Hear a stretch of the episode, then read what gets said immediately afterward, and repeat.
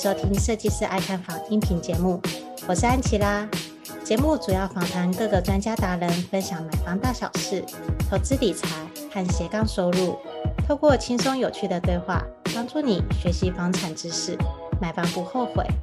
我们都知道，想要在家里布置的像在杂志和网站上看到的那种居家空间，除了木工装修以外，更重要的就是要透过软装来搭配出和谐又具设计感的风格。我们的装修有分硬装和软装，硬装就是指那些不能动的，例如天花板、柜体以及木地板；而软装就是任何可以移动的家具，像是沙发、餐桌、窗帘。一个好的设计单品啊，摆放在客厅里就会营造出一种高级感。而软装设计师呢，正是透过他的专业与美感，协助你打造出一个杂志风格的居家豪宅。那安琪拉这次也很荣幸能够邀请到一名软装设计师来到设计师爱看房的音频节目，聊聊说关于软装的专业以及服务。那我们就来欢迎 Summer。Hello，大家好，我是软装设计师 Summer。Hello，Summer。哎，其实我还真的蛮开心能够遇到的软装设计师的，因为呢，其实安琪拉本身也是有一点小憧憬软装设计师这门职业啦，还蛮想知道说你当初为什么会成为软装设计师呢？OK，其实刚开始我并没有立志想要成为软装设计师。可是我是立志成为一个很好的媒体人，因为我大学其实读的是媒体，但是其实呃从小我就对居家空间布置这一个环节我非常有兴趣，然后我自己的阿姨是开花店的，所以呃刚好有一些家学的关系，所以其实对空间布置，然后商业空间的呃陈设，我其实从小就一直都有在接触。对，嗯、那我刚刚就说了嘛，我就是立志当一个媒体人。我以前是电视台的节目企划，以前电视台录制节目的时候，就是搭景班搭了两片棚景进来，两片木板就搭成一个景了。嗯、但是里面的软装这个部分，可能就是要企划自己来陈设。然后就是那时候在电视台的时候，其实才发现说，哦，我以前小时候觉得，哦，我很有兴趣、很会做的事情，其实有做的比别人更好。嗯，那是我在电视台里面发现的。对，然后所以其实那时候我就是一个呃节目企划，但常常需要做那个常务啊、美编的这个工作。就是你同时也在做展览设计的概念了啦。是是是，对，因为每一场的录影。都是一个空间陈设，一个场布了。对，对，对对对，你还要想说你要怎么摆、怎么配色才会好看，对吧？对啊，对啊。然后后来我就是嗯、呃，有去澳洲 working holiday，然后因缘际会之下，我其实帮了我的房东买了新房子，我也帮他布置好房子招租之后，然后一个礼拜就完租了，然后就被当地的一个房仲看到，那他就觉得说，哎，你的房客。布置的蛮不错的，那其实他做的工作其实就是软装设计师。那在澳洲找软装设计师非常贵，嗯，那你背包客一个小时算时薪的很便宜，所以因此我就那时候在澳洲第一次用软装设计师的身份开始接案。嗯，对，那个房仲也算是赚到了。对对对，因为大陆人非常精明，你知道吗？你看，就是大陆人很会做生意的，真的，真的，他们有做生意的头脑。所以这其实也是我第一次真的正式以软装设计师的身份接案。那当然回国之后，我我就觉得说，哦，原来。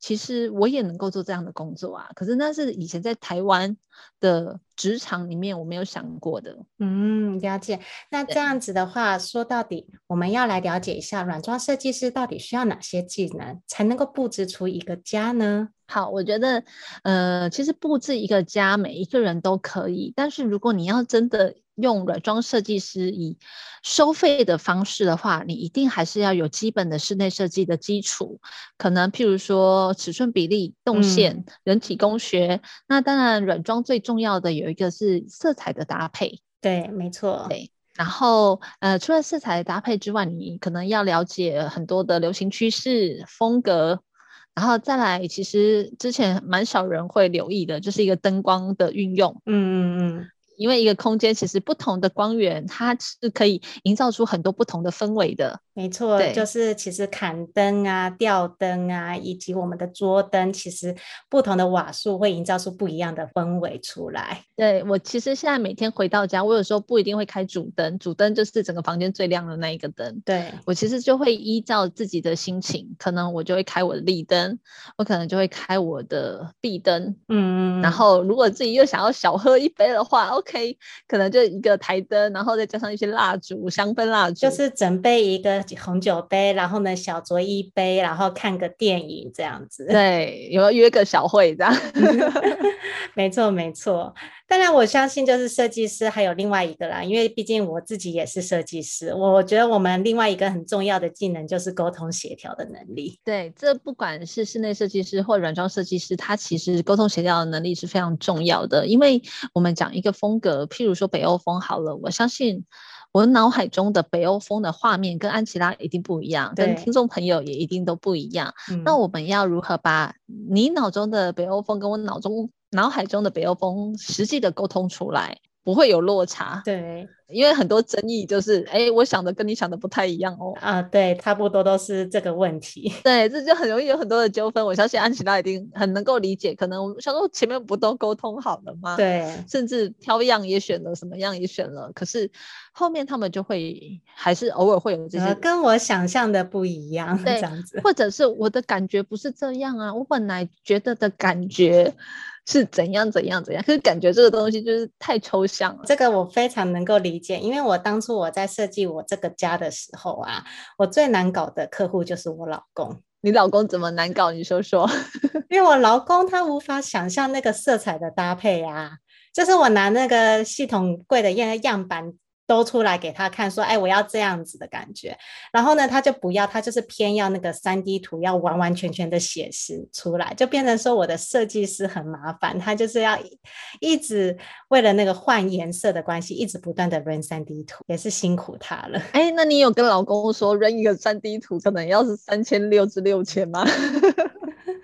没有，因为主要是因为我我毕竟自己是设计师嘛，所以呢，就是有认识设计师的朋友，我是请我朋友帮忙的，因此呢，就是我朋友也算是很义务帮忙，就是说想要帮我做到好，所以我那个时候。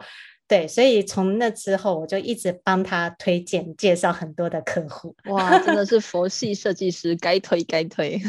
对，非常佛系设计师。不过好险，也终于就是把我老公的品味给搞定下来了。嗯、不然之前真的是哦，吵到快要翻桌去了，你知道吗？真的，我其实也蛮多客户就会，呃，有时候在沟通协调的时候，就因为彼此没有办法达到一个共识，然后真的会在。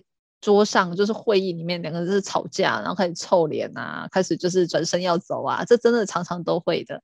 那其实其我相信安琪拉也会遇到，常常我们会遇到一个状态，其实就是有些人比较有主见的，讲话比较大声的，那可能他就会主导整场会议的方向。没错，对对对对对。所以其实我们设计师的角色是如何满足大家绝大部分的需求，并且找到平衡点。这这件事情，其实我觉得这就是我们设计师存在的嗯意义跟价值。嗯、对对，然后这里也顺便跟安粉们沟通一下，为什么会有设计师是比较好的一个概念呢？就是你要把它想象成说，你在买卖房子的时候，如果你直接跟屋主交涉的时候，会不会有遇到什么问题？那最好还是找第三方。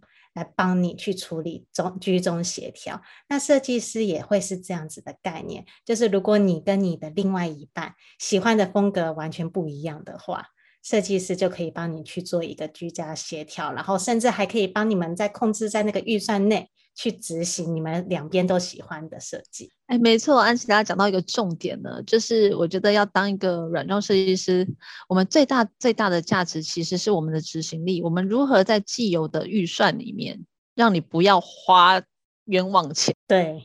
因为大家常常都会，我喜欢这个，然后我就买了，可是买回来不适用，它就是浪费了。嗯，那你的预算其实又被稀释掉了。所以其实如何把钱花在刀口上，除了钱之外，时间也是一个成本。所以如何有效的沟通，然后花最少的时间成本，然后让风格或者让这个家可以达到最高的 CP 值，我觉得这也是我们软装设计师很大的功用。对啊，没错啊，你每晚一个月的话，你就是要多缴一个月的房贷，然后你还不能够住进去。对，就是我已经买了房了，可是为什么我还要缴房租，然后还要缴房贷，然后还要工程款，然后什么的，超多的。对啊，就 double 哎，那你还不如直接住进去，你付房贷还付的比较开心。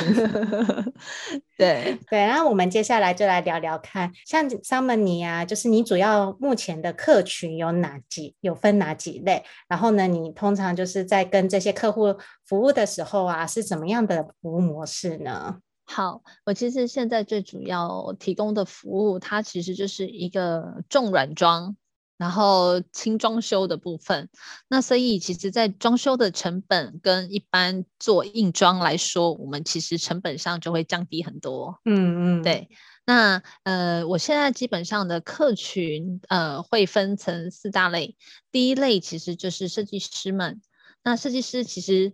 呃，像其他一样，就是可能你们都会做一些硬装前面的沟通，但是其实后面的软装它又是一个更细的部分，对，因为它就会去到了每个人的喜好，然后或者是居家风格，然后呃颜色等等的这一些部分，所以其实我们常常说软装的物品呢、啊，我们要进一场大概。物件少至百样，多至到上千样。对，所以呃，譬如说刀叉组好了，你看刀子有你想要刀叉，可是完整的呃刀叉是十二件组，你知道吗？我知道啊，因为就是我那时候一次买的时候也是买一堆。对，那。不同的餐具，它又分金色、银色，然后有没有珐琅，有没有陶瓷？嗯、没错，没错。这是选择。其实，如果你是一个有有选择障碍的人，你可能就会疯掉了。那所以，很多设计师他主要业务，当然我会有一些设计师是从头包到尾的，嗯、他会让你真的就一卡皮箱入住，然后又或者像有些豪宅，他就是真的让你马上就可以入住，里面所有机能都完善。但是绝大部分的设计师，他其实也是屈就于客户的预算。对，没错，所以他只能把绝大部分的预算配比拿去做硬装潢的部分，那软装潢的部分呢，他其实就要花更多的心力了。所以在这个部分，他可能会切出来给我们。嗯，了解。所以在这个部分，其实呃，有时候我们也都知道说，大家买房辛苦，然后其实花钱做装修也是一个很大的负担。那有些设计师他也会很贴心的说，没关系，你就先住进去之后。有需要再补强的，我们也不用一次做到好，做到满。嗯嗯，有需要再补强的部分，那它其实后面也会有一些配套的软装设计师可以来协助。那我们其实就是担任这个角色。了解。接下来进入广告时间。你是否梦想过拥有属于自己的房子？但是看完好几间预售屋，不知道要注意什么，也不知道怎么选择？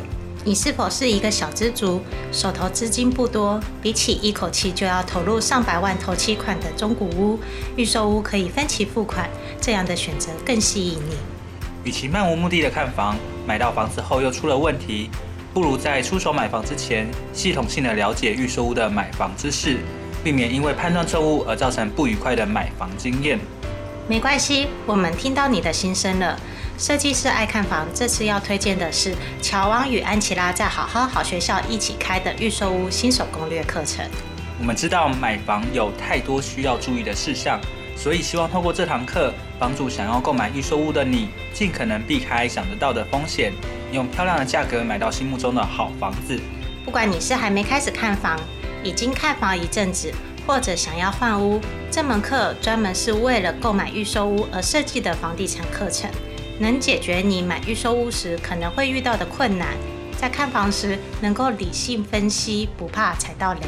这门课的第一章会教你如何先做功课，带你了解行情、判断需求，并且算出预售屋从签约到交屋的所有费用，让你可以合理评估财务状况，避免发生买到不适合的房子或者买不起房子、扛不起房贷的悲剧。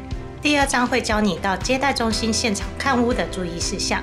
你可以知道如何拆穿话术陷阱，看懂平面图的玄机，并且问对关键问题，才不会一直被代销或者建商牵着鼻子走。第三章是议价签约，我们会教你如何运用小 paper 谈到好价格，看懂预售屋合约书的陷阱，美眉嘎嘎，让你在买房当下能够保护好自己的权利，以及交屋之前争取到好的贷款条件，才不会签约后产生各种麻烦的纠纷。第四章是客变交屋，把握客变期，装潢出自己的风格，并且弄清楚验屋注意事项及各项费用，让你可以安心入住。另外还有好康大放送，额外加码价值五千五百八十六元的三大赠品，包含了一独家预售屋看房必备检查清单。二、新手必备买卖合约懒人包；三、一键搞定合理房价筛选表。拥有一个幸福的家庭是很多人的梦想，就算你是小资族，也有能力买到好房子。现在就点选节目下方的链接，加入预售屋新手攻略课程，让乔王与安琪拉用多年的知识与经验，陪你走过这段独一无二的购物之旅，成功买下理想中的好房子吧。接下来继续回到节目内容。那 Summer，你也有做过实品屋或者是样品屋吗？有啊，我有做过食品屋跟样品屋，所以你其实也是有跟建商合作的这样子。对，我之前其实有跟建商合作，但但是因为现在建商也越来越多了，那所以这样他们其实都有这个部门，相对的我们能接到的时候也比较少了啦。对，但是食品屋的部分我们现在越来越多。嗯嗯。那除了跟建商这边配合之外，那建商有时候也会发给设计师做食品屋的部分。了解。那除了建商会发食品屋的需求。在去年开始，因为房市越来越好了，其实有蛮多的投资客，他其实想要呃做房屋的，就是投资。那他的买卖件的话，其实现在也会来找软装设计师，把物件做成食品屋。嗯，了解，就是赏屋啦，像美国那样子的方式。对对对对对，就是 open house 的概念。那其实不管是对建商或对代销或对呃投资客，那他其实都在创造一些价值。就是第一个房子氛围布置出来，照片拍得美。对，然后人家愿意来看的几率就提高了，带看率就提高了。那呃，其实待在那个空间里面，其实大家时间也会待的比较久。那待的比较久之后，其实成交率也会提高。嗯嗯。其实这就是我们设计的价值所在啦，是是是，不然的话，只有一般的毛坯屋的话，大家是感受不出来家的氛围的。对啊，我相信安琪拉已经看过这么多房子嘛，而且其实也常看蛮多预售屋的。嗯，那其实有一个呃很棒的样品屋或食品屋，那个感受是不一样的，那真的会想要下单的那个冲动是。差很多的，对吧？对，但没错，但很不幸的，因为我的专业就是设计师，所以呢，我看完了以后，我还是比较能够冷静面对。OK，我还能够看出来说，哦，你这里加了镜子，嗯，好，我知道了，你这边是故意想要让空间变大的。对对对对对对对，这内行的才看得出来。对，我还看得出来说，你这样子故意弄的那个角度，哦，好，我知道了，就是要折射的关系。但可是不会演啦，真的有时候加了这些东西，譬如说台北寸土寸金嘛，对，那房子真的都不会太大。那我们真的是可以用很多的道具或技巧，是让整个空间感跟视觉感是变更大的。嗯嗯，对啊，当然布置自己的家当然是没有问题啦。布置自己的家的话，要怎么样做自己最爱的风格都没问题。是你只要把预算丢好给软装设计师，给 Summer 就 OK 了。对，那我们就来问一下 Summer 啦，那就是你整个软装布置的流程跟费用是如何计算的呢？OK，好，其实我们现在做的是整式规划。那我们其实现在一般收的就大概两个费用，一个就是呃规划执行费，就是设计费的部分。嗯、那它全市的费用大概是三万五到六万。那当然就看坪数的大小跟客户的需求。啊、uh，huh. 对，可能有些人的需求相对的简单，他也许就花的时间成本或者沟通成本，呃，心力就会比较少，所以他的费用就会比较低。嗯，那他的流程会是这样，就是第一个是我们就先跟我们接洽嘛。嗯，对，一 定跟我们接洽之后，然后就是讨论需求，然后丈量。之后呢，丈量完之后，我们就会有一个初步的提案。那签约完了之后，我们真的说实话，我们才会开始做真正的规划。了解，就是配置规划，然后呃有一个图面可以给客户看。嗯，当然这个规划过了之后，我们就可以知道说我们要买哪些东西了，所以采购费其实也会列出来了。那我们就会去采购布置，然后布置完之后，当然就会有一个验收交屋的部分。嗯嗯嗯，啊、呃，其实我相信很多人也有看过一个 YouTube 叫做 Lofi House 啦。就软装设计师的那个服务流程跟 Lofi House 基本上是差不多类似的。对对对对对，基本上大家都应该是跑不太掉啦，只是可能你是有些人会先签约，然后再提案；有些人会先提初步的案子，然后再细提。嗯，呃，或者是有些人可能我们都还不用讨论，他就先去帮你丈量。每一家他可能流程会有一些些不一样。没错，对。好啊，那我们就是来跟 Summer 聊聊看，就是这是我设计师一定会问的问题。好哦，就是。二零二零一年最流行的软装趋势和风格是什么？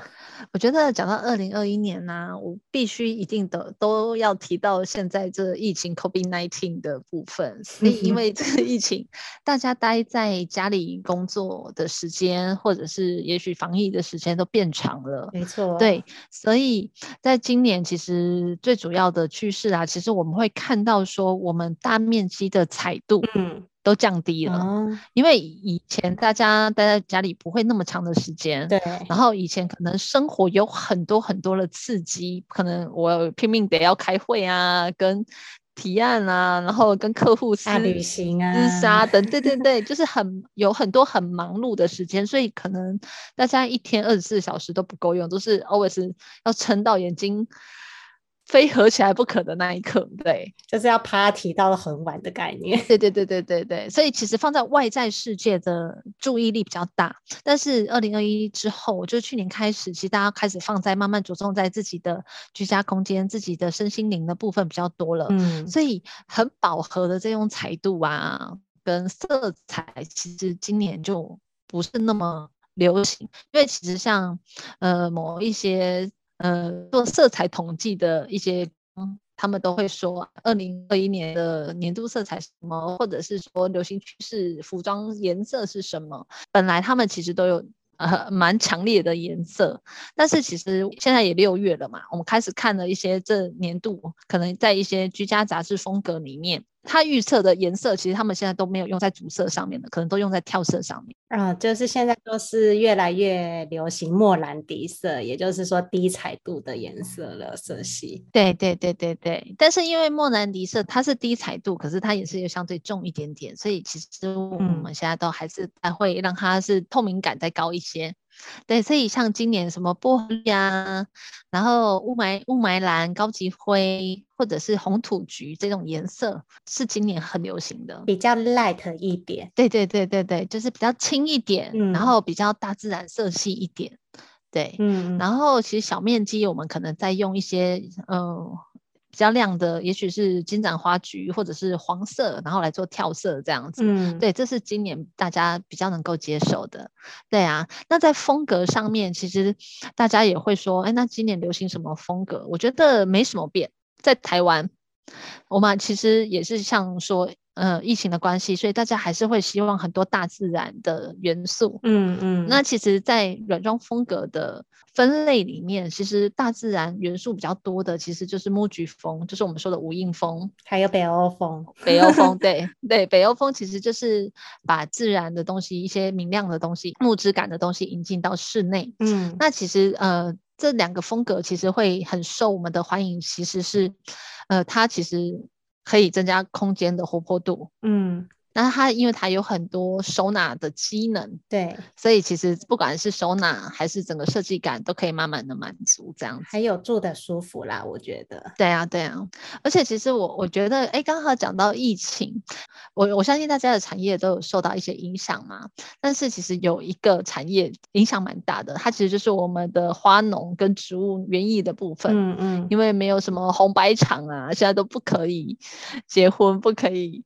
有任何大型活动，所以可能以前会销去花店，然后会有一些布置的需求，现在都没有了。嗯嗯、但是花农们还是得需求，所以其实我最近看到很多社团上面，然后大家都会有兴起一个活动，就是大家买花救花农。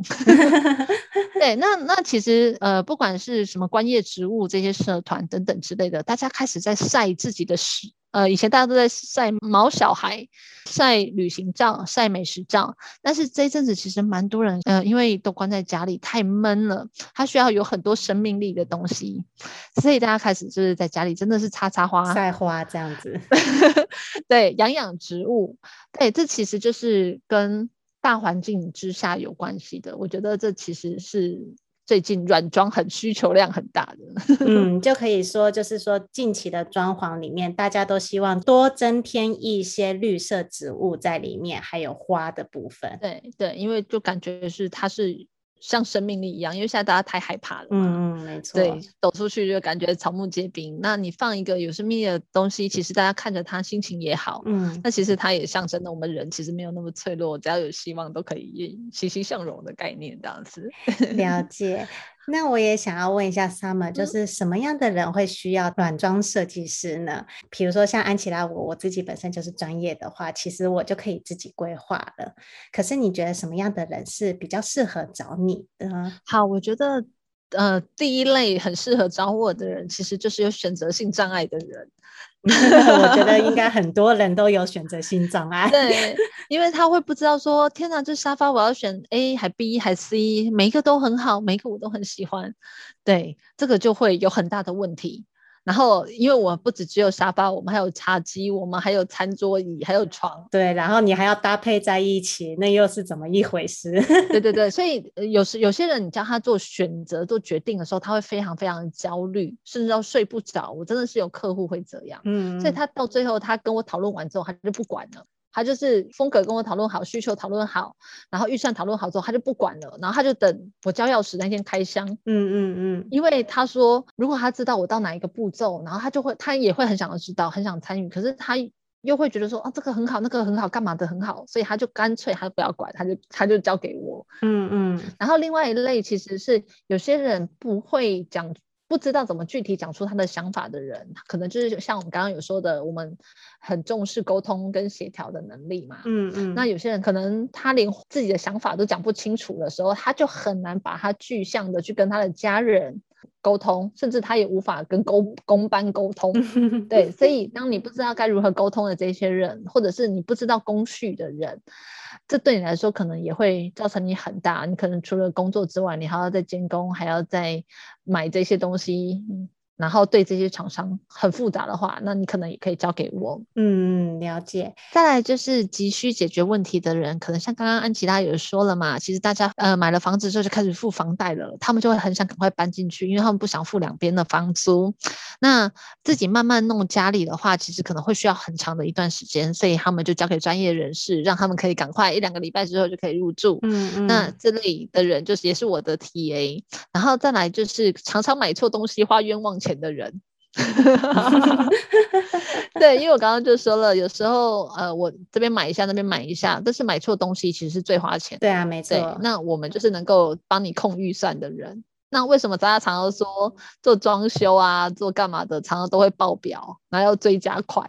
就是因为买错东西呀、啊，呃，对，除了买错东西之后，有时候没有想清楚，嗯嗯，然后又或者是说，好，我我明明就知道我只有十五万能花，可是我偏偏怎么怎么选，我就是一定要坚持，我要怎样怎样怎样，对对。那这时候就会爆表。嗯，没错。所以就这里再跟安粉们分享一下，其实如果你找软装设计师啊，你合作的好处有几个。第一个就是刚刚 Summer 说的，你可以降低你的预算，然后减轻一些负担，尤其是对于那种有选择障碍症的人。如果你老婆是选择障碍，然后呢，你自己又对居家风格又没有什么概念的话，那就还蛮推荐你可以找软装设计师的。那第二个呢，就是软装设计师真正的本质嘛，就是提升整个空间，然后呢，增加它的质感价值。这也是为什么很多现在包含说食品屋啊、样品屋啊，甚至有一些啊、投资资产客，他就会找软装设计师来布置自己的家，让房客或者是让买家能够感受这里的氛围，然后提升这个。房子的价值，再来最后一个就是它可以赋予空间一个灵魂嘛，因为这是属于你自己的房子，那软装设计师跟你一起沟通，打造出属于你自己的风格，那你住进去的话，就是很有居家的味道，就是啊，终于这就是你自己的家。对吧？没错，但我觉得还有另外一个附加的价值，是我们可以同时做环保这件事情。哦，我懂，就是因为轻装修了嘛，所以你软装那些都带得走。对对对对对，因为其实有时候常常我们花了好几百万做了硬装，那我们换下一个空间的时候再不走，那可能卖掉之后下个房客也不适用，所以我们就要把这两三百万拆掉，重来，拆掉重来。嗯，对对对对，所以软装其实是相对环保的。我不喜欢我就复原，那所有的东西我都可以。带走，甚至如果我不适用，我就变卖。嗯，没错，对，它就可以让所有的东西都有第二次、第三次的生命。了解。那我也想要请 Summer 分享给安粉们一些建议。我觉得，就一个软装设计师想要。鼓舞所有的安粉们，就是说，其实每个人都可以拥有一个舒适、疗愈、安全的空间。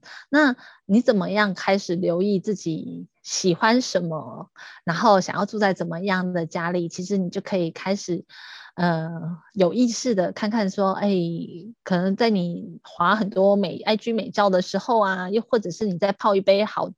好茶、好咖啡的时候，你就会发现说：“哎，我在做这件事情，这就是人生的意义的概念。对，我自己心情体验是怎么样？我没有开心，我整个家我最喜欢哪个空间？为什么？可能也许它是靠一个靠窗的角落，也许它是一个西晒的角落。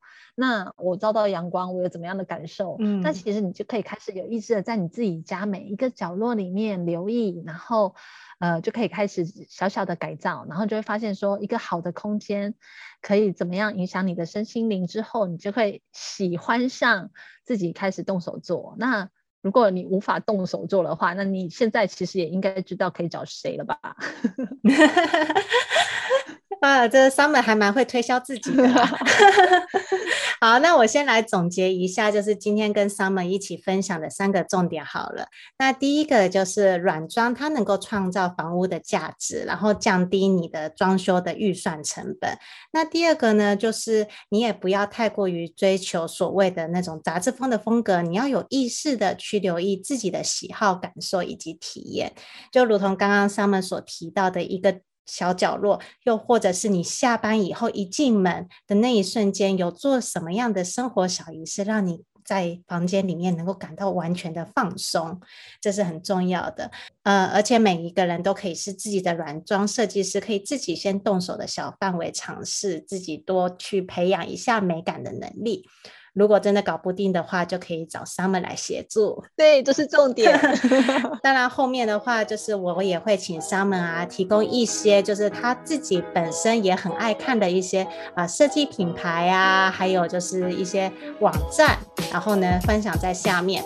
当然呢，我也会提供就是一个表单。如果呢你真的有软装设计的需求的话，那你就可以在下方填写表单，然后呢 Summer 会与你联系，然后呢为你打造属于你。自己的好房子，谢谢安琪拉，谢谢安粉们，今天很开心来到这边跟大家分享。对啊，那也很开心能够跟 Summer 见面。那就是我相信这一集也是对安粉们含金量颇高的一个音频节目。如果你喜欢这集的话，记得五星追捧加留言哦。那我们就下次见，拜拜，拜拜。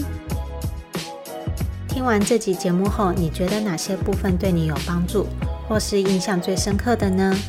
欢迎至 YouTube 和 Podcast 下方留言告诉安琪拉，并且分享这期节目给你需要的朋友。如果你也想要买房的话，安琪拉在脸书上有一个私密社团，只要在脸书上搜寻“小知足聪明买房”，就可以找到这个社团，与大家一起分享许多买房大小事。如果你喜欢这集音频的话，记得在 Apple Podcast 上订阅，并五星追捧加留言。或者在设计师爱看房的 YouTube 频道上按订阅、追踪，并且开启小铃铛。谢谢大家的收听，我们下次见，拜拜。